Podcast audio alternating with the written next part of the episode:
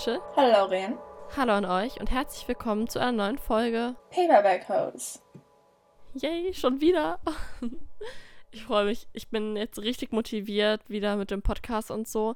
Das war am Anfang der Sommerferien, bin ich ehrlich nicht so, weil wir einfach zu dem Zeitpunkt anderthalb Jahre lang quasi durchgemacht haben mit dem Podcast. Wir hatten ja gar keine Pause oder so.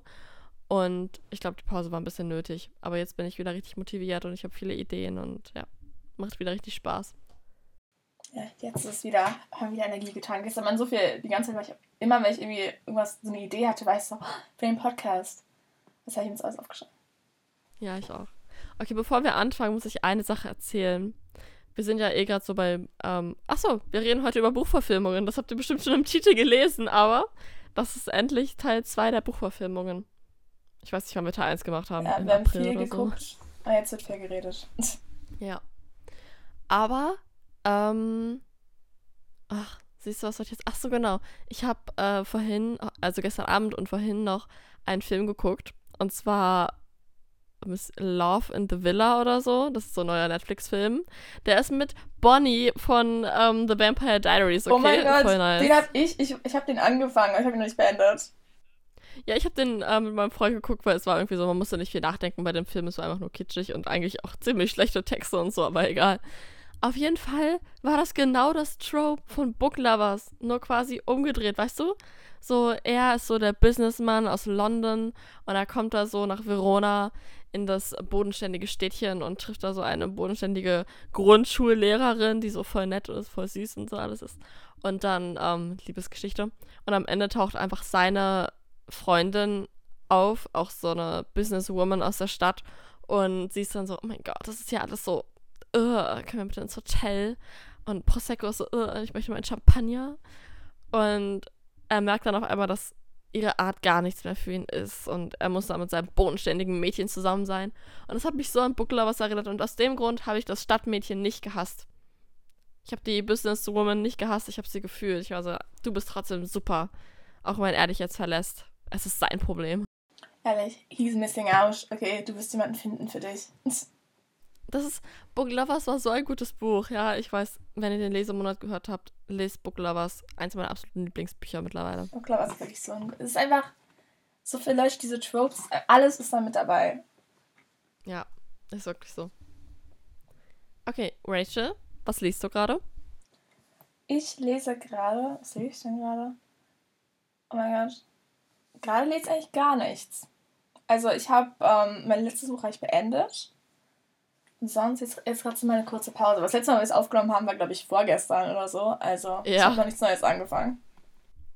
Okay, ich ähm, lese immer noch den dritten Teil. Ich muss auch leider sagen, ich bin. Rachel, schlag mich nicht, ich bin auf Seite 46 seit einer Woche. es war halt die erste Schulwoche jetzt ja, für uns, die erste da richtige. Ich auch kaum gelesen. Und es war so viel los. Wir mussten uns so zurechtfinden in dem ganzen neuen Kurssystem und so. Und keine Ahnung, mit den neuen Lehrern und den Leistungskurs und allem. Also es war echt viel los und ich bin gar nicht zum Lesen gekommen. Also wirklich so, keine Ahnung. Ich habe, glaube ich, zehn Seiten gelesen diese Woche. Und ich habe vor, das heute zu ändern. Wochenende, Sonntag. Ja. Und ich bin jetzt wieder, ich habe davon geträumt. Ich habe heute Nacht von dem Buch geträumt. Und ich habe geträumt, dass es richtig gut war. Und dann bin ich heute Morgen aufgewacht. Ich war richtig motiviert, das jetzt noch zu lesen.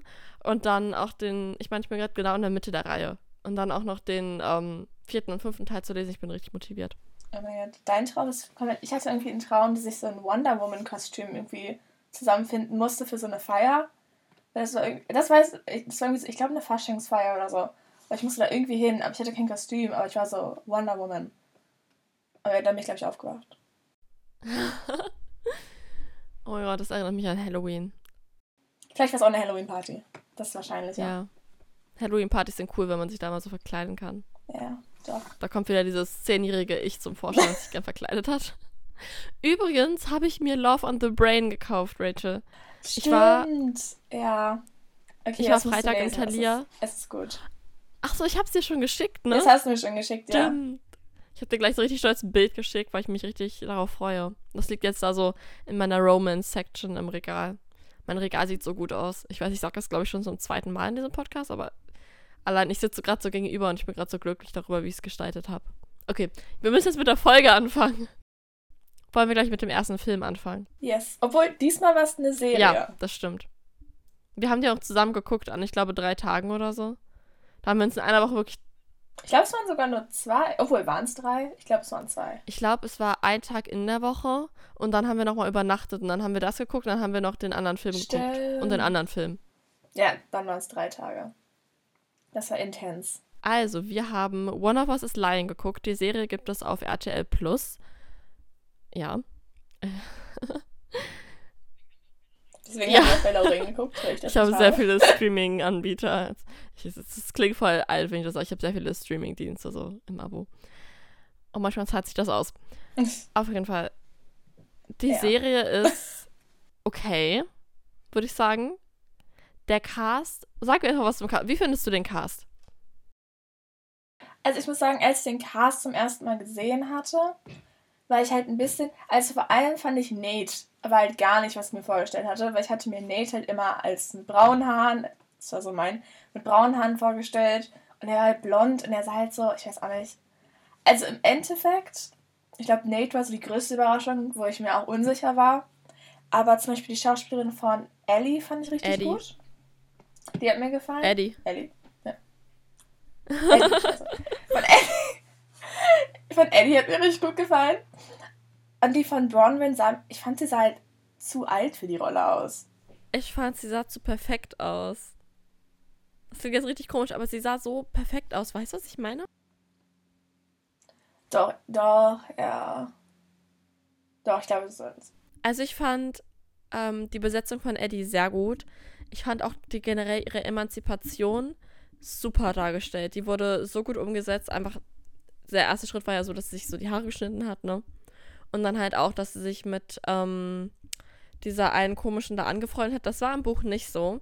Aber in der Serie war es so, dass sie sich, wie hieß sie denn? Diese Freundin von Simon halt. Mm, äh,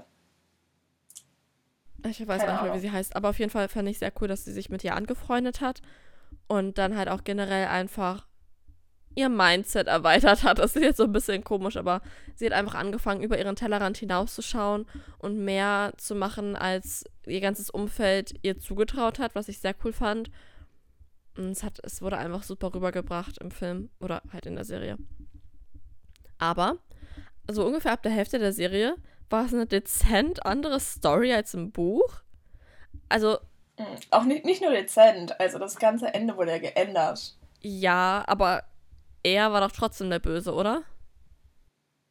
Ja, ja, also doch, aber halt wie sagen, was wie böse er war, fand ich, wurde ja, okay, geändert. das stimmt.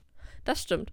Aber es wurde zum Beispiel, es wurden so viele Sachen irgendwie geändert. Also auch, dass diese Freundin von Simon halt so viel bei denen mitgemischt hat, das war im Buch gar nicht so. Und die Serie endet auch mit einem totalen Cliffhanger. Obwohl, was heißt total? Es, ich würde nicht unbedingt sagen, dass es ein Cliffhanger ist, aber die Serie endet halt so, oder die erste Staffel endet so, dass man auf jeden Fall weiß, da kommt noch eine zweite. Aber so hat halt das Buch nicht geendet. Nee. Also ich muss sagen, erstmal das Ende, das geändert wurde, kann ich nachvollziehen, weil können wir schon spoilern? Ähm, okay, lass uns eine Spoilerwarnung machen. Und, Leute, wir haben einen richtig coolen Sound gefunden, den wir jetzt immer für unsere Spoilerwarnung benutzen werden. Deswegen, Spoilerwarnung. Also im Buch ist sozusagen so, dass Simon sich immer umbringen wollte und auch immer so, einen- sagen, so einen großen Impact-Suizid haben wollte. Und in der Serie wird es aber halt so geändert, dass er halt einfach nur sich an den ganzen beliebten Kids rächen möchte oder halt an bestimmten Leuten, die ihm halt irgendwie irgendwas angetan haben. Und dieses, dieser Suizid sozusagen wird halt gar nicht richtig angesprochen. Also es geht eher darum, dass er sich halt mit diesem Erdnussöl halt selbst vergiftet, aber dass die EpiPens halt immer da sind, um ihn zu retten. Und dass Jake, ja, Jake war es, und dass Jake halt diese EpiPens mit Absicht rausnimmt und auch mit Absicht dafür sorgt, dass er halt nicht gerettet wird. Also sozusagen, er bringt Simon auf die Art und Weise um, weil er Angst hat, dass Simon irgendwie verrät. Das ist in der Serie so. Aber in den Büchern war das ja, wir sagen halt viel dunkler mit dem ganzen Suizid und mit diesen ganzen, es gibt ja auch diese ganzen Chatverläufe, wo Simon halt richtig, ich habe irgendwie, das waren glaube ich Amok-Chatverläufe. Deswegen, ich verstehe schon, warum sie es geändert haben. Weil für so eine Serie ist das halt schon ziemlich. Also, vielleicht. Hm, ich weiß nicht. Also, es, es, hat das Buch ja auch okay gemacht, aber ich finde, es hat jetzt nicht so viel weggenommen. Also, ich war jetzt nicht so mega traurig darüber, dass sie es so geändert haben. Also, ich glaube halt, dass sie es geändert haben, weil sie kein zweites ähm, 13 Reasons Why machen wollten. Weil die Serie, also ach, wie hieß denn das auf Deutsch? Ich weiß es nicht mehr, aber 13 Reasons Why, 13 Gründe, warum, ne? So mäßig. Wie hieß das denn auf Deutsch? Ähm. Um, oh, ich weiß es echt nicht. Da gab es ja in der ersten Staffel, also das Buch ist quasi die erste Staffel, ich habe das Buch auch gelesen. Und in der ersten Staffel gab es ja da, da gab es ja diese Szene, wo Hannah Baker sich umgebracht hat. Ich möchte jetzt nicht sagen, warum, weil ich möchte, äh, ich möchte jetzt nicht sagen, wie, weil ich möchte niemanden triggern. Und das wurde halt wirklich sehr also es wurde genau gezeigt, wie sie es macht. Und das wurde ja. mittlerweile, glaube ich, auch rausgenommen, weil das unfassbar doll kritisiert wurde, weil das einfach quasi ja eine Art Vorbildfunktion haben könnte für Leute, die ähm, ja Suizidgedanken haben. Und ich glaube, man wollte einfach dieses Thema Selbstmord und Suizid nicht aufgreifen in der Serie. Ja, vor allem, weil im Buch war das nämlich nicht, also ich weiß nicht, ich hatte das Buch vor Jahren mal gelesen oder so, da war ich glaube ich auch irgendwie, ich war viel zu jung, ich war 14 oder sowas. Und da ging es darum, ich glaube, da wurde es halt so aus der Sicht wieder. Spoiler für das Buch, 13 Reasons Why. Und zwar im Buch ist es nämlich so, dass es so erzählt wird, dass man sich nicht sicher ist, ob sie überlebt hat oder nicht. Oder ich glaube, es ist sogar sicher, also man weiß auf jeden Fall nicht, dass sie tot ist. Und da wird das halt, glaube ich, auch nicht so in Detail erzählt, wie sie sich umgebracht hat, sondern ich glaube eher einfach nur, was dazu geführt hat. Deswegen, also das haben sie, glaube ich, auch noch in die Serie hinzugefügt. Ja, in der Serie wurde das, glaube ich, da wurde das ja auch so erzählt, dass einfach so die Gründe erzählt wurden, warum sie sich umgebracht hat. Aber ich glaube, dass halt viele kritisiert haben an der Serie, dass es Selbstmord quasi glorifiziert, weil, oder romantisiert auch, weil es halt so ist, sie bringt sich um und danach nimmt sie quasi mit ihren Kassetten Rache an ihren, an den ganzen Leuten, die sie so sehr verletzt haben. Und die Leute sehen das dann teilweise halt auch ein. Und das könnte quasi so dazu führen, dass junge Menschen denken, die gerade in einer schlimmen Situation sind, okay, wenn ich mich umbringe, dann werden alle ihre Taten bereuen und nur im Guten an mich denken. So weißt du, als ob Selbstmord etwas wäre, als ob Selbstmord eine Option wäre, die man wirklich in Betracht ziehen könnte. Und ich glaube, das war halt das, warum die Serie sehr viel kritisiert wurde.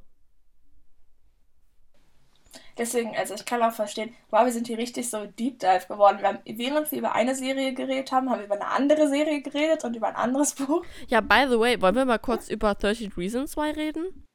Ja, wir gehen da jetzt ein bisschen deeper rein. Okay, also 13 Reasons Why, wow. Ich ähm, ganz kurz meine Meinung, nur so ganz, ganz kurz, dann können wir auch deeper gehen. Waren wir gerade schon, aber egal. Ich fand das Buch furchtbar. Also ich muss sagen, es hat mich total runtergezogen. Ich finde, bei gewissen Büchern sollte man definitiv eine Alterswarnung rausgeben. Also wirklich so auf der ersten Seite. Weil ich, ich war damals zwölf oder jünger und das war definitiv völlig falsches Alter für dieses Buch. Also jetzt im Nachhinein kann ich das sehr, sehr klar sehen, dass ich es in diesem Alter niemals hätte lesen sollen, weil es hat mich wirklich total runtergezogen. Und man hat ja, jeder hat ja irgendwie Sachen im Leben, die nicht so toll laufen oder Leute, die man nicht so mag. Und wenn man das hat, dann ist das schon, ist man schon sehr anfällig für diese Gedanken, die in dem Buch teilweise halt glorifiziert werden, wie ich gerade schon gesagt habe. Allerdings ist es halt echt, das Buch ist so die erste Staffel. Und dann kommt ja noch Staffel 2, 3 und 4, glaube ich. Und ich glaube, ich habe auch alle vier Staffeln geguckt. Und ich fand es irgendwann einfach nur noch wahnsinnig ermüdend. Weil gerade, ach, wie hieß sie denn? Hieß sie Jessica? Die, ja, ich glaube, sie hieß Jessica, ja. Dieses Mädchen, was dann halt, ähm, was irgendwie sexuell missbraucht wurde. Ich weiß es auch nicht. Ich habe, ich glaube, glaube ich nur, ich habe die erste Staffel, glaube ich, mal angefangen. Aber das war mir auch zu viel. Ich glaube, ich habe die auch nie beendet. Also ich glaube, ich habe wirklich alle Staffeln geguckt, weil ich das auch interessant fand, aber es war irgendwann wirklich einfach zu düster und weiß ich nicht. Also, ähm, ja, also irgendwie haben ja auch düstere Serien irgendwie ihre Daseinsberechtigung und auch düstere Geschichten. Und ich fand auch gut, es gab immer Triggerwarnungen für alles in der Serie und am Ende von jeder Folge gab es halt immer so, wenn es dir schlecht geht, wenn du irgendwelche schlechten Gedanken hast und so, ruf diese Telefonnummer an, geh auf diese Webseite, gab es immer diesen Text. Aber trotzdem, also mm, ich weiß nicht, also ich fand ganz relativ positiv, dass glaube ich am Ende in, in der dritten und vierten Staffel ging es auch viel darum, auf diese Missstände aufmerksam zu machen, so, ne? Ähm, Sexualisierung von Frauen und wie oft Frauen tatsächlich sexuell belästigt werden und so. Darum ging es viel, das fand ich sehr gut. Aber der Rest, also es war auch einfach immer nur, dass Clay hieß er, glaube ich, ne? Dass er immer Hannah so hinterherhing und ihr immer noch nach all diesen Staffeln, also er hat sie ja nie wirklich gekannt. Das war ja immer nur so ein bisschen zwischen den beiden. Aber nach all den Staffeln war er immer noch so besessen von ihr. Und das fand ich irgendwann einfach nur noch super nervig. Ja, doch. Also ich glaube, ich hätte das Buch gelesen. Das war auch, also generell, okay, warum hat mich damals keiner gewarnt? Ich war wegen, ich hatte so eine Hand-OP und ich lag irgendwie eine Woche im Krankenhaus. Und dann hatte ich dieses Buch mitgenommen, glaube ich. Oh, super. So ja, ich habe das so gesehen und ich war so, ah, und das kannte man, glaube ich, einfach so. Und ich habe es gelesen und ich kann mich im Alter nicht mehr richtig dran erinnern. Also ich glaube, ich war auch einfach zu jung, um das richtig zu verstehen. Aber okay, dass einfach niemand irgendwie das Buch gesehen hat und zu mir gesagt hat, ja, ähm, okay. Vor allem auch der, ich weiß gar nicht, wie der deutsche Titel ist. Ich glaube, der deutsche Titel muss irgendwie anders sein als, also weißt du, der muss irgendwie nicht so klar und deutlich gesagt haben, worum es in diesem Buch geht. Weil sonst, ich, ich hoffe, dass irgendwer zu mir kommt und so, ah, vielleicht lesen wir heute was anderes. Ich gucke jetzt, wie, wie der deutsche Titel ist. Ja, aber halt, es war, also ich hatte die erste Staffel, glaube ich, mal angefangen und das war, also das hat mich halt so runtergezogen, weil ich glaube, die hatte ich auch oh, erst. Oh, Rachel. Tote Mädchen lügen nicht. Oh mein Gott. Wir sind so dumm. Oh. Jetzt, wo du sagst, ist es so, natürlich ist Mädchen. Oh, ja, okay. Der Titel ist jetzt nicht so. Ah, trotzdem. Also ich habe die Serie auch nie, ich glaube, ich bin auch nie zu dieser Stelle gekommen von Hannahs Tod, aber ja.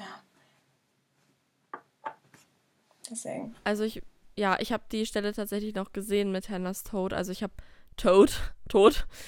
Ähm, ich habe die Serie relativ am Anfang geguckt und da gab es das halt noch. Und ich glaube, erst ein Jahr oder zwei Jahre später wurde die Szene dann rausgenommen, weil es wirklich so viel Kritik gab. Also mittlerweile ist die Serie auch abgeschlossen. Und ich finde, ganz ehrlich, muss man sich nicht angucken. Also, ich finde irgendwie, wenn man schon in seiner Freizeit so Serien und sowas gucken möchte, dann guckt irgendwas, was euch was gibt, so was auch positiv in irgendeiner äh, Weise ist, weißt du? Ich meine, okay, ich gucke auch Game of Thrones und sowas. Das ist auch nicht unbedingt positiv, aber die Drachen, okay, ich gucke es für die Drachen. Sicher. Ja, ja, aber 13 Reasons Why, das ist so nah an dem eigenen Leben wenn man gerade noch zur Schule geht und so. Das ist so nah an dem eigenen Alltag und ich finde, das ist teilweise echt gefährlich. Also, weiß ich nicht. Ich weiß gar nicht. Ich hatte bei mir auf Netflix nie diese Kinderbeschränkungen. Es gibt ja so, ab 16 kann man da, glaube ich, einen Code reinpacken und auch ab 18, vielleicht auch ab 12, ich weiß gar nicht. Ich hatte das halt nie, deswegen kann ich nicht sagen, ob es dafür ähm, Tote Mädchen Lüge nicht so eine Beschränkung gibt, aber ich hoffe, es gibt die. Wirklich, ich hoffe es.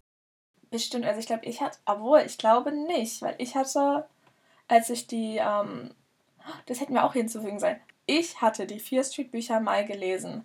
Und dann kamen ja diese drei Filme raus. Und ich glaube, der erste Film ist ab 16.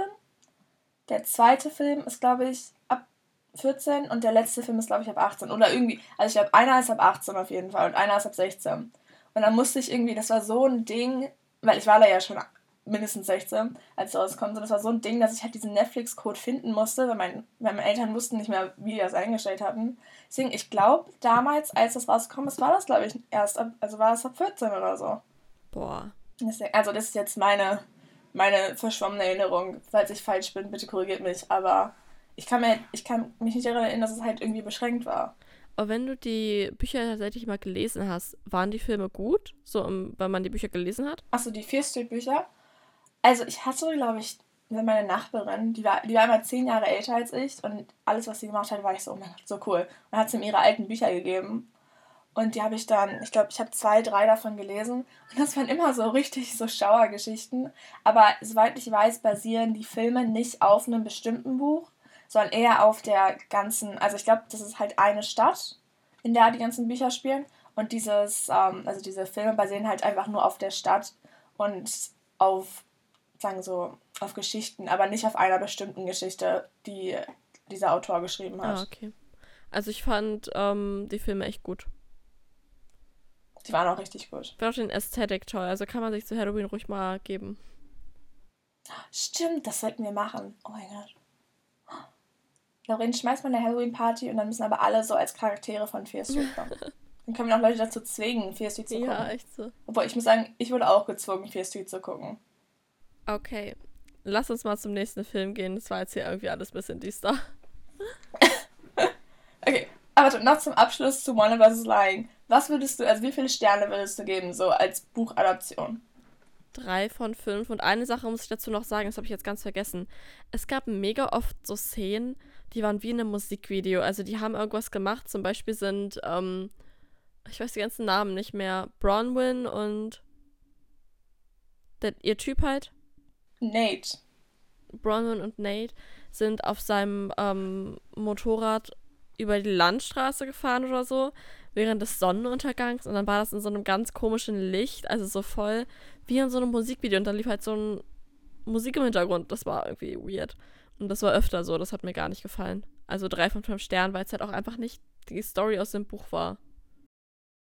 Doch, ich glaube, ich muss auch drei von fünf Sternen geben, weil manchmal hat weil mir die Serie auch einfach ein bisschen zu, wie du gesagt hast, so zu Musikvideo-mäßig. Aber also es hat mir gefallen. Ich fand es war eine gute Adaption. Und ich finde, die hat auch so Veränderungen gemacht, mit denen ich okay war. Deswegen, ja, drei von fünf Sternen. Was ich halt irgendwie doof fand, ich hätte halt gehofft, dass sie das so machen, dass es einfach endet mit der zweiten Staffel, äh, mit der äh, ersten und dann kommt die zweite und dann ist das wirklich der zweite Teil. Weil der zweite Teil, ähm, One of Us is Next oder irgendwie so, der war so gut, der hat mir so, so gut gefallen. So hätten die es machen sollen. Und jetzt ist das irgendwie komisch. Naja, vielleicht, ich wette, sie bringen das noch irgendwie mit ein, aber doch, ich freue mich. Dann zu unserem nächsten. Und diesmal ist es ein Film, den wir auch zusammen geguckt haben. Ich glaube, wir haben alle Dinger hierauf zusammen geguckt. Ja, haben wir. Ja, das. Okay, doch, wir haben alle zusammen geguckt. Und zwar ist das Persuasion oder Überredung von Jane Austen. Oder in diesem Fall, der Film wurde, glaube ich, von Netflix produziert. Und den hat man bestimmt überall gesehen. Der ist nämlich gerade erst, ich glaube, bestimmt vor zwei Monaten oder so rausgekommen. Ja, das ist ja mit der Schauspielerin von Fifty Shades of Grey. Dakota Johnson oder so heißt sie, glaube ich. Dakota Johnson, ja, genau. Ich will erstmal gesagt haben, als ich den Trailer gesehen habe, weil wenn man den Trailer sieht, merkt man halt, dass das halt ziemlich komplett anders als das Buch ist. Also es ist so richtig so Gen Z. Es werden auch so richtig so Begriffe benutzt, irgendwie irgendwann beschreiben sie sich so, also sie reden irgendwie miteinander und sie beschreiben so, ja, sie sagt so, he's a 10. I never trust a 10. Und so im Trailer fand ich das noch witzig. Und, so, und ich war so, ha, okay. Und dann habe ich das Buch angefangen und so ein bisschen gelesen. Und ich war so, oh, okay, das ist halt gar nicht der Charakter von der Haupt... Also die Hauptcharakterin, Anne Elliot, ist halt komplett anders im Buch als im Film. Ja, also ich habe das Buch ja tatsächlich durchgelesen. und auch jetzt erst im Sommer. Und das Ding ist halt, ich habe den Film vorher gesehen.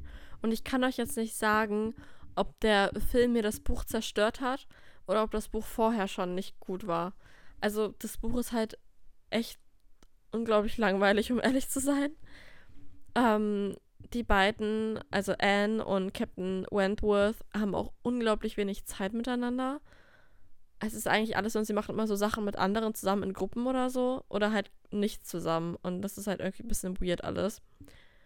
Auf jeden Fall, der Film war super schlecht. Also es wurde so modernisiert, dass es einfach nicht mehr gut war. Also ich habe nichts gegen Modernisierungen.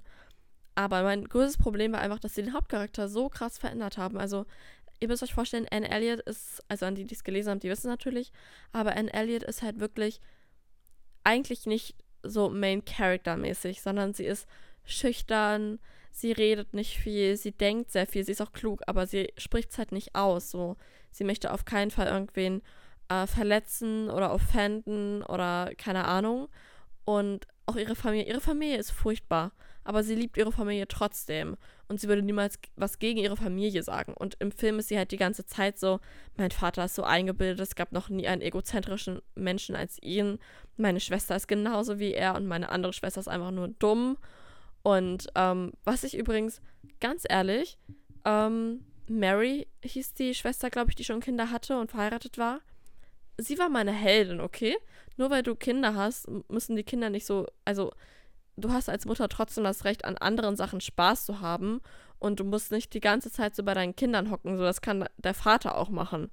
Und das wurde im Buch die ganze Zeit kritisiert, dass sie halt viel rausgehen wollte und viel mit Freunden machen wollte und nicht 24-7 bei ihren Kindern hocken wollte. Und dann dachte ich so, Leute, Mary, you go, girl, mach dein Ding. So, Mutter sein ist nicht dein Charakter.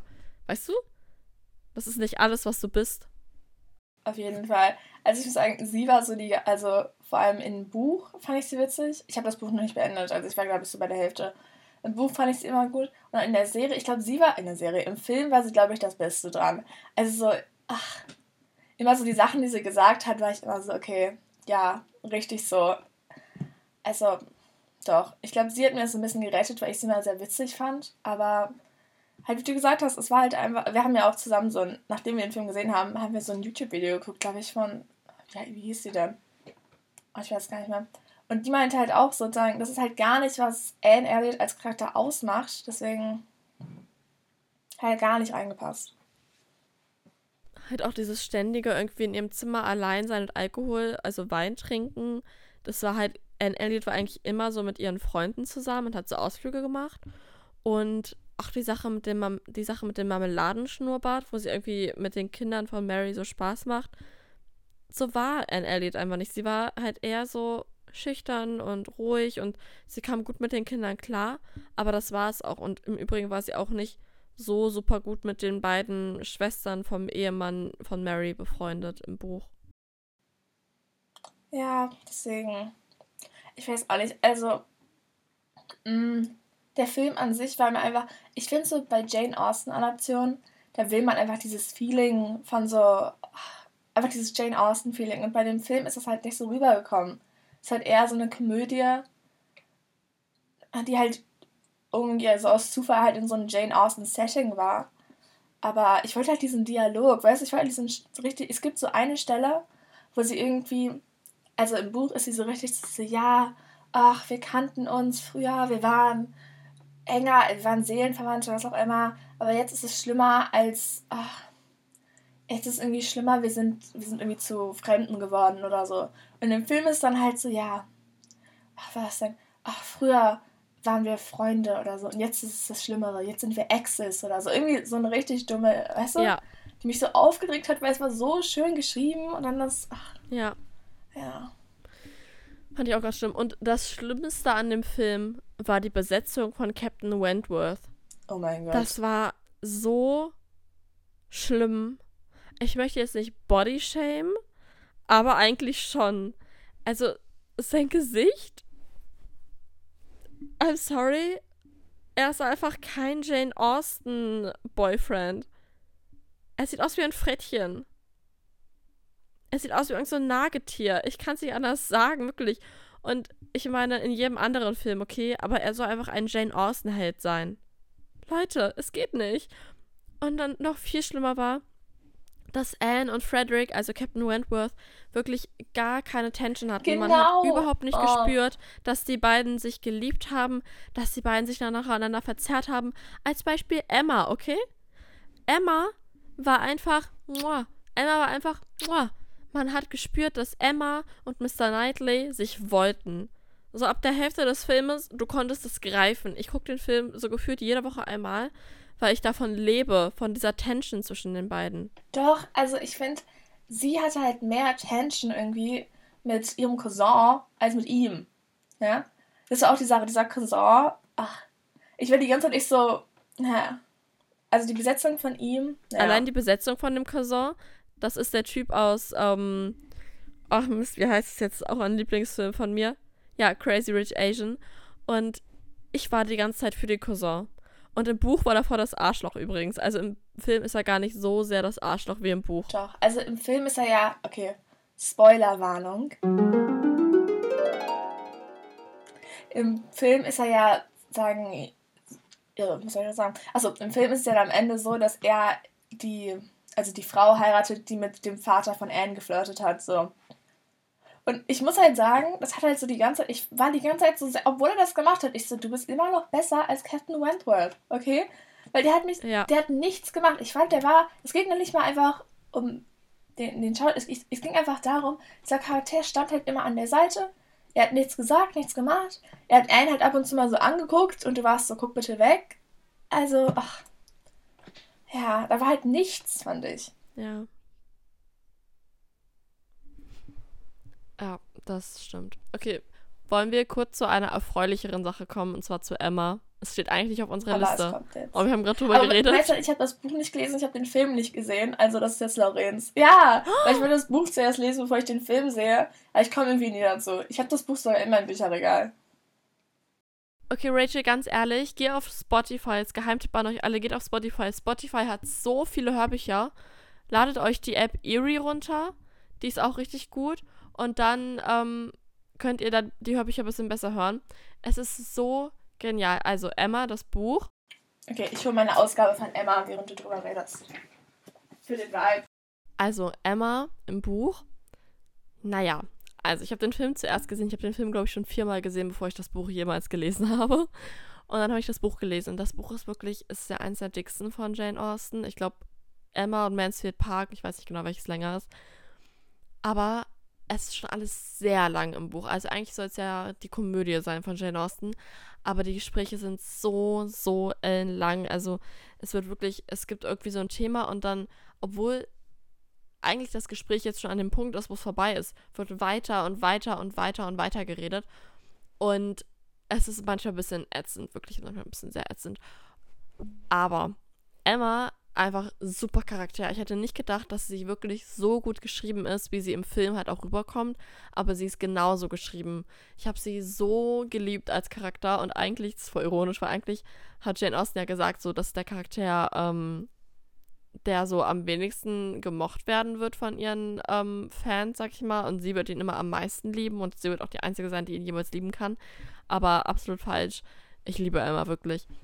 Aber im Buch ist es manchmal so ein bisschen so, also Mr. Knightley ist ja sehr viel älter als ich, ich glaube 15 Jahre oder so. Und im Buch wird das manchmal zu sehr fokussiert. Also manchmal ist er so, ja, ich habe dich als Baby in meinen Arm gehalten und jetzt will ich dich. Es ist irgendwie manchmal so pädophil. Aber der Film, Leute, der Film war so genial. Guckt den Film alle wirklich. Ich habe ja gerade schon gesagt, ich lebe von diesem Film. Das ist so mein Lebenselixier. Wenn es mir schlecht geht, gucke ich Emma. So schön, wirklich ich finde, ähm, also ich habe halt gehört, dass manche so den Aesthetic von dem Film kritisieren, weil das wirklich ein bisschen, das erinnert halt an Bridgerton, nur mit noch mehr, so noch mehr drauf. Aber ich finde ganz ehrlich, das passt auch zu der Stimmung vom Buch Emma, weil sie ist halt auch, sie ist so over the top und mehr ist mehr. Und ich finde halt, das passt so zu ähm, Choice and Vorteil hätte das jetzt nicht gepasst vom Vibe her, aber zu Emma passt es sehr gut. Und ich muss ehrlich sagen, die Charaktere sind so toll. Sind so toll gespielt. Also sowohl Emma total wie im Buch, als auch Mr. Knightley. Nicht wie im Buch, aber besser. Und da ist eine Tension zwischen den beiden. Und wie er sie immer anguckt und auf dem Ball und. Ach, ich könnte einfach, ich liebe es wirklich. Was ich am Film besser fand, war, dass zum Beispiel die Freundschaft zwischen Emma und Harriet ist im Buch nicht so wichtig und am Ende ist sie auch nicht mehr so da. Das ist ein bisschen schade, weil im Film ist die Freundschaft ja wirklich so eins der Hauptthemen und das finde ich auch richtig, richtig toll. Ja. Und ich finde ich find einfach alles an dem Film super. Wirklich. Es ist ein so, so gelungener Film und es ist halt wirklich die Komödie von Jane Austen. Das hat man im Film wirklich gemerkt und ich könnte mir den hundertmal nacheinander angucken und natürlich die Schauspielerin, die Emma spielt, ähm, Anya, Anya, Anya Taylor Joy. Sie hat für immer mein Herz für ähm, das Damen-Gambit und jetzt auch den Film. Ich liebe sie einfach. Then let's continue. The Hating Game. Yes, oh mein Gott. Das war. Haben wir, oh mein Gott, haben wir auch zusammen Malerin geguckt? Ich glaube, das haben wir sogar. Haben wir das am gleichen Tag wie One of Us is Lying geguckt? Ja, wir haben das dann noch am Abend geguckt. Du hast noch zu Ende geguckt. Ich bin schon eingeschlafen, aber ich hatte das vor dir schon mal geguckt. Und dann haben wir am nächsten Tag Überredung geguckt. War das da? Wir waren bei Lauren und wir wollten uns was zu essen machen. Und, ja, und dann sollte ich, ich, ich war bestimmt so fünf Minuten da und Lauren so, ja, kannst du einfach die Gurken machen? Ich so, also die Gurken slicen, slicen. Also dann, ich erzähle die Story jetzt mal. Du warst nicht fünf Minuten da, sondern wir hatten schon, glaube ich, was geguckt oder so. Und dann wollten wir einfach Abendbrot machen und ich, wir haben so verschiedene Sachen gemacht. Und unter anderem wollten wir so einen Gurkensalat machen. Und Rachel sollte diese an so einer Käsereibe machen, damit die Scheiben halt so schön dünn werden. Naja, und dann hat sie nicht die Gurke geschnitten, sondern ihren Fingerknöchel. Ja, und ich, ich war da so und für den ersten Moment war ich so, ah, ist alles okay. Wird schon, wird schon keinem auffallen. Ich war so, okay, dann schmeiße ich halt die Gurken weg und dann hole ich mir ein Pflaster oder sowas. Und dann hat es nicht aufgehört. Also ich jetzt nicht so ins Detail reingehen, hat es nicht aufgehört. Und dann war ich so, Lauren, kannst du vielleicht ein Pflaster für mich? Und Lauren dreht sich um Lauren so, wirklich die. es hat einfach, es war so viel. Ach. Aber Rachel hat auch wirklich so total, äh, Lauren, hast du mal kurz ein Pflaster für mich? Und ich war so, ja klar. Und dann sehe ich das Riesenstück Haut, was da an Rachels Fingerknöchel gefehlt hat. Oh. Und ich war so schockiert und sie tat mir so leid und ich habe mich so schlecht gefühlt, weil ich wollte, dass sie diese Gurke schneidet. Und dann habe ich, es war so eine Wunde, wisst ihr, so eine richtige Fleischwunde. Und da kam erst gar kein Blut. Das war so eine Minute lang weiß und dann kam, aber wie kam? Und dann habe mhm. ich sie schnell unter das Wasser geschickt und dann, ich weiß auch nicht, dann haben wir so einen Puffer drauf gemacht, ne, so einen sterilen. Und dann so einen richtigen Verband um die ganze Hand. Das sah aus, als hätte sie sonst was da gehabt. Ja. Wirklich. Und ich kann halt, ich kann absolut kein Blut sehen. Deswegen, ich war so, alles super, Rachel, ich krieg das ja. hin. Lorraine ist so die ganze Zeit so, okay, okay. Und ich so, ich, ich, ich weiß nicht, wie ich, ich bin irgendwie sehr ruhig geblieben dafür, weil normalerweise ja. bin, ich, bin ich gar nicht so ruhig, wenn ich Blut sehe. Aber ich war so, okay, ja, ich habe so hingehalten, passt schon. Ich habe das halt, es hat mich voll erinnert. Ich habe mir vor, ich glaube, zwei Jahren oder so mal morgens beim Brötchenschneiden voll in dieses Hautstück zwischen dem Daumen und dem Zeigefinger richtig ja, reingeritscht mit so einem Brötchenmesser. Und ich, ich hasse halt, es hat, war so ein ekliges Gefühl, die Zeit, wo es auch verheilt ist und so. Ja, deswegen, ich kann sowas echt gar nicht ab, aber Rachel, für dich bin ich stark geblieben. Dafür war Lauren sehr mutig. Also ich war richtig beeindruckt. Okay, The Hating Game, wie fandest du es? Ich fand's so gut. Also, das war eigentlich genau, wie es im Buch war. Ich kann mich jetzt nicht an irgendwas ändern, was so majorly verändert wurde. Aber es war. Also so richtig viele kleine Details wurden übernommen. Also ich weiß gerade zum Beispiel, halt, sie war ja so richtig ein Fan von Schlümpfen. Das war auch in ihrer Wohnung. Und obwohl, das hattest du, glaube ich, erwähnt, das Einzige, was halt nicht so war, ist, dass sie ihre eigene Wohnung ja immer so ein bisschen als karg beschrieben hat und nicht so, weißt du, so voll. Aber in der Serie war ihre Wohnung halt eigentlich mega süß. Aber sonst ja, es hat mich im Buch auch, also wenn ich mich falsch daran erinnere, schreibt es unbedingt. Aber ich habe mich daran erinnert, dass im Buch eigentlich so vom Charakter her hätte man von ihr erwartet, dass ihre Wohnung halt so richtig cozy, gemütlich ist und voll kuschelig eingerichtet und so. Bisschen so Landhausstil. Aber im Endeffekt hat sie es irgendwie so als relativ karg beschrieben und dass sie so nie die Zeit oder die Lust hatte, sich hier wirklich ein Zuhause zu machen. Und deswegen war sie immer so gern bei Josh, hieß er, glaube ich, weil seine Wohnung halt irgendwie so voll liebevoll eingerichtet war. Und es war halt, ich verstehe, warum sie im Film ihre Wohnung halt auch so liebevoll eingerichtet haben, weil es halt einfach zu ihrem Charakter total passt. Und ich fand es aber so süß, dass sie so diese ganzen Details aus dem Buch übernommen haben, wie zum Beispiel ihre äh, Schlümpfe-Sammlung und auch der Tag im Büro, als sie dieses schwarze Kleid anhatte und einfach alle damit so verzaubert hat, vor allem Josh. Und auch, dass sie sich im Fahrstuhl geküsst haben. Oh. Ich kann nicht mehr. Und dann auch das Ding mit dem Kalender, den Josh da irgendwie auf seinem Schreibtisch hatte und wo er immer mit verschiedenen Farben so eingetragen hatten, eingetragen hat, wann sie zum Beispiel Streit hatten oder so. Äh, mein Herz ist so aufgegangen, als ich diesen Film geguckt habe. Es war einfach die perfekte Besetzung und es wurde genau der Vibe, genau die Geschichte aus dem Buch so 100% auf die Leinwand übertragen. Das fand ich so toll. Doch, also ich fand auch die beiden Schauspieler haben richtig gut dazu gepasst. Und ich war auch glücklich, weil ich glaube, ursprünglich sollte halt ein anderer Spieler, äh, Spieler, anderer Schauspieler eigentlich Josh spielen. Und ich war, ich habe das gesehen, ich war so, ah, mh. Hm. aber den neuen Schauspieler fand ich richtig gut. Also es hat super gepasst und es gab ja, also ich weiß nicht, ob das jetzt Drama war oder so, ob es einfach nur meine Auffassung war, aber es gab ja so eine Sache, weil eigentlich im Buch sind ja Lucys Augen blau und Josh macht halt, also mal sagen, seine Wand nach ihren Augen. Also seine Wände sind auch blau. Und dann meinte irgendwer, in, ich glaube, ein Tweet oder so war irgendwer so, ja, ihr wisst aber schon, er kann doch einfach seine Wand dann grün anmalen, anstatt blau, so, weil Lucy Hale, also die Schauspielerin, ihre Augen sind ja grün. Und dann haben sie es auch wirklich im Film gemacht und ich war echt so, wow. Wow. ich muss sagen, also ich finde es süß, aber irgendwie finde ich es auch extrem creepy, so. Du sitzt ihr halt jeden Tag im Büro gegenüber und was machst du? Dann guckst du, ermittelst du ihre Augenfarbe und dann hältst du so in deinem Geist so diese Farbpaletten aus dem mhm. Baumarkt daneben. Ja. Es ist ein bisschen gruselig. Doch, aber so im Kontext von so Romance-Büchern ist es natürlich sehr romantisch, aber so im echten Leben würde ich mir ein bisschen Sorgen machen. Ja, also würde ich mir sehr viele Sorgen machen, ganz ehrlich. Also The Hating Game. Übrigens, wenn ihr den Film gucken wollt und auf Amazon seid, ihr dürft nicht The Hating Game eingeben. Ihr müsst Küss mich, Miss Kerl eingeben, denn so heißt der Film auf Deutsch. Ja, kein Hating Game ist einfach so ein toller Titel und dann kommt Küss mich, Miss Kerl. Och. Ja. ja. Allein schon das zu sagen, gibt mir so, gibt mir so Fremdscham. Ja. Okay, let's move on to, äh, to unserem letzten, letzten Film, zu unserem letzten Film. Der Gesang der Flusskrebse. Dem Film, wo wir, glaube ich, die meisten anderen Leute mitgestört haben, weil ja. wir den im Kino geguckt haben. Wir haben das ja schon in unserem Lesermonat erzählt. Aber ich glaube, wir waren echt in diesem Film die schlimmsten Kinogäste. Ich habe ja auch schon gesagt, dass nicht so viele im Kino waren. Also wir waren vielleicht irgendwie insgesamt 20 Leute in diesem riesen Kinosaal. Ja, noch nicht mal. Wir waren vielleicht zu zehnt. Also. Nee, da waren hinter uns noch so ein paar. Sicher, okay. Ja. Hinter uns saß auch so ein Mann, das war irgendwie sehr schräg. Der saß da einfach nur alleine. Ja, ich dachte, er war mit seiner Freundin da. Ja, okay. Ich habe immer nur, weil ich mich so leicht umgedreht habe, diesen Mann gesehen. Und wenn wir so irgendwie erzählt haben oder so, dachte ich mir immer so, oh, der Arme. Achso, okay, ich glaube, ich glaube, ich, glaub, ich meine irgendwen anderes. Auf jeden Fall, wir saßen im Kino. Ich glaube, wir saßen sogar in der ersten, also die erste Reihe, die halt besetzt war. Und vor uns war niemand, oder? Und das heißt, wir waren halt so, und wir haben die ganze Zeit, immer wenn irgendwas kam, war es halt immer so, oh mein Gott, war das im, war das im Buch drin?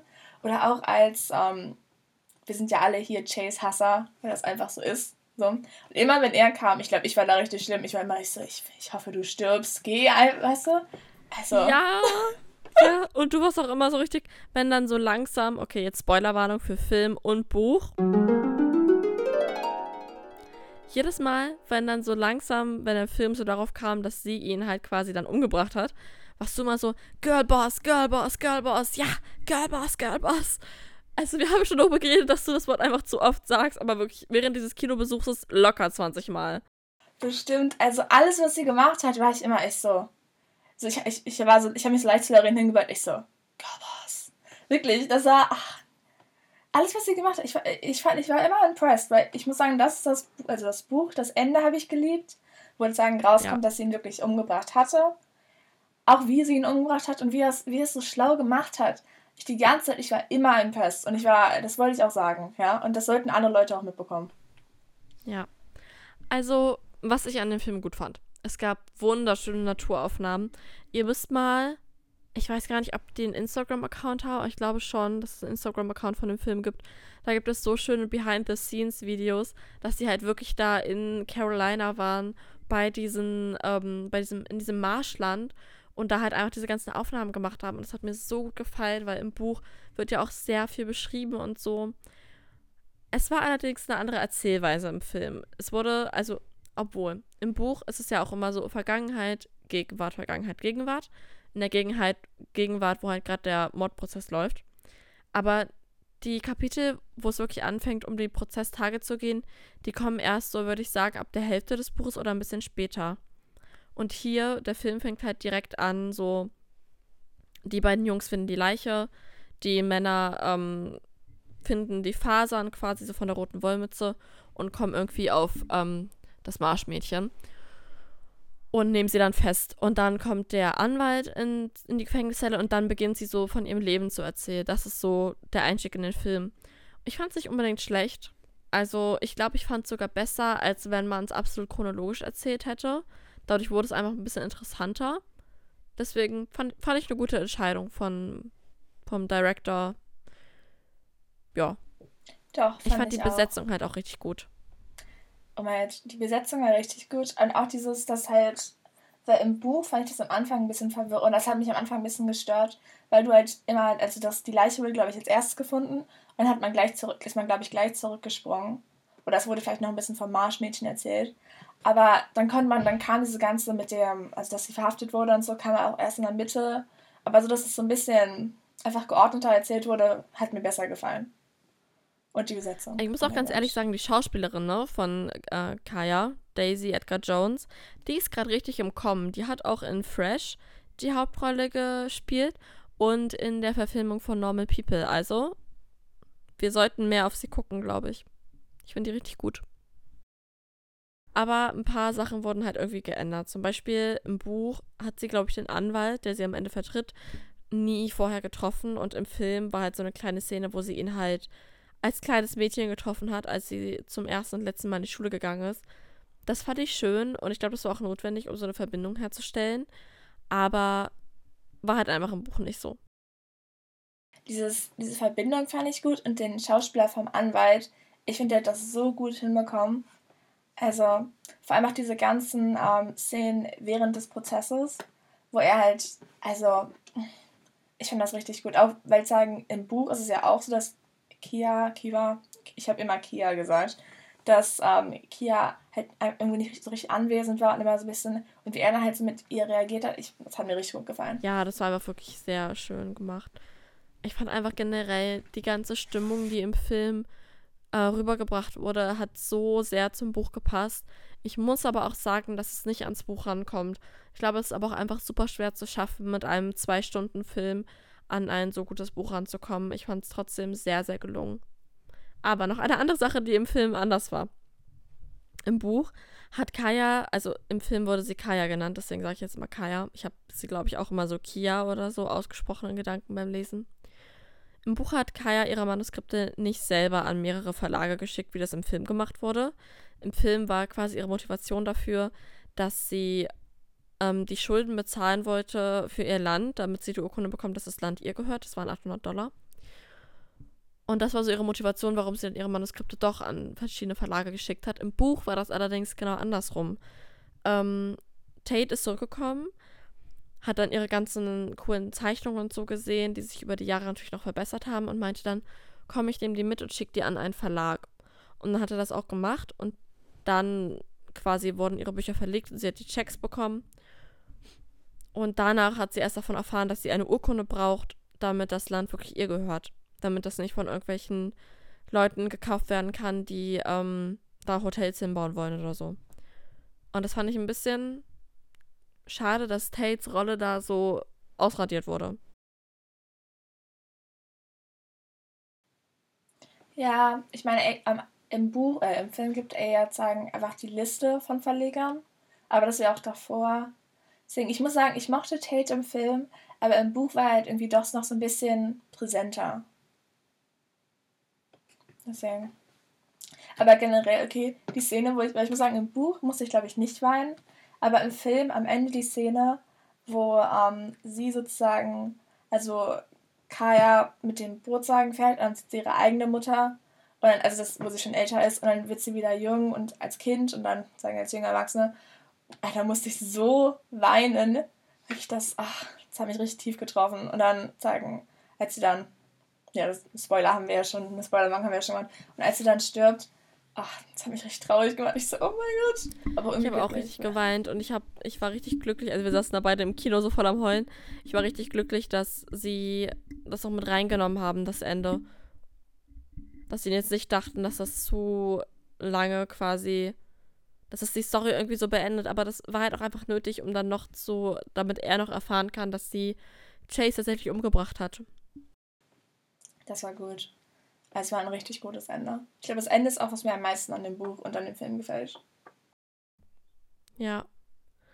Obwohl, okay, das hätte man im, im Film halt auch nicht so richtig, glaube ich, umsetzen können. Es gab ja im Buch immer diese Gedichte von dieser Dichterin Stimmt. aus dem Ort. Und am Ende kam ja raus, dass sie diese Dichterin ist. Stimmt, ja. Das fand ich halt auch richtig schön. Weil sie meint ja am Anfang, das haben sie im Film übernommen, das fand ich richtig süß. Als er ihr Lesen beigebracht hat, hat er ihr ein Gedicht oder irgendwie so gegeben. So manche Leute können, ah, wie war denn das? Manche Leute können äh, ohne das Wilde in der Natur leben oder irgendwie so. Und manche können es nicht. Und dann meinte sie irgendwie zu Tate, ich wusste nicht, dass Wörter so viel sagen können. Und dann meinte er, manche können das. Und deswegen fand ich das so schön, dass sie dann selber angefangen hat, Gedichte zu schreiben.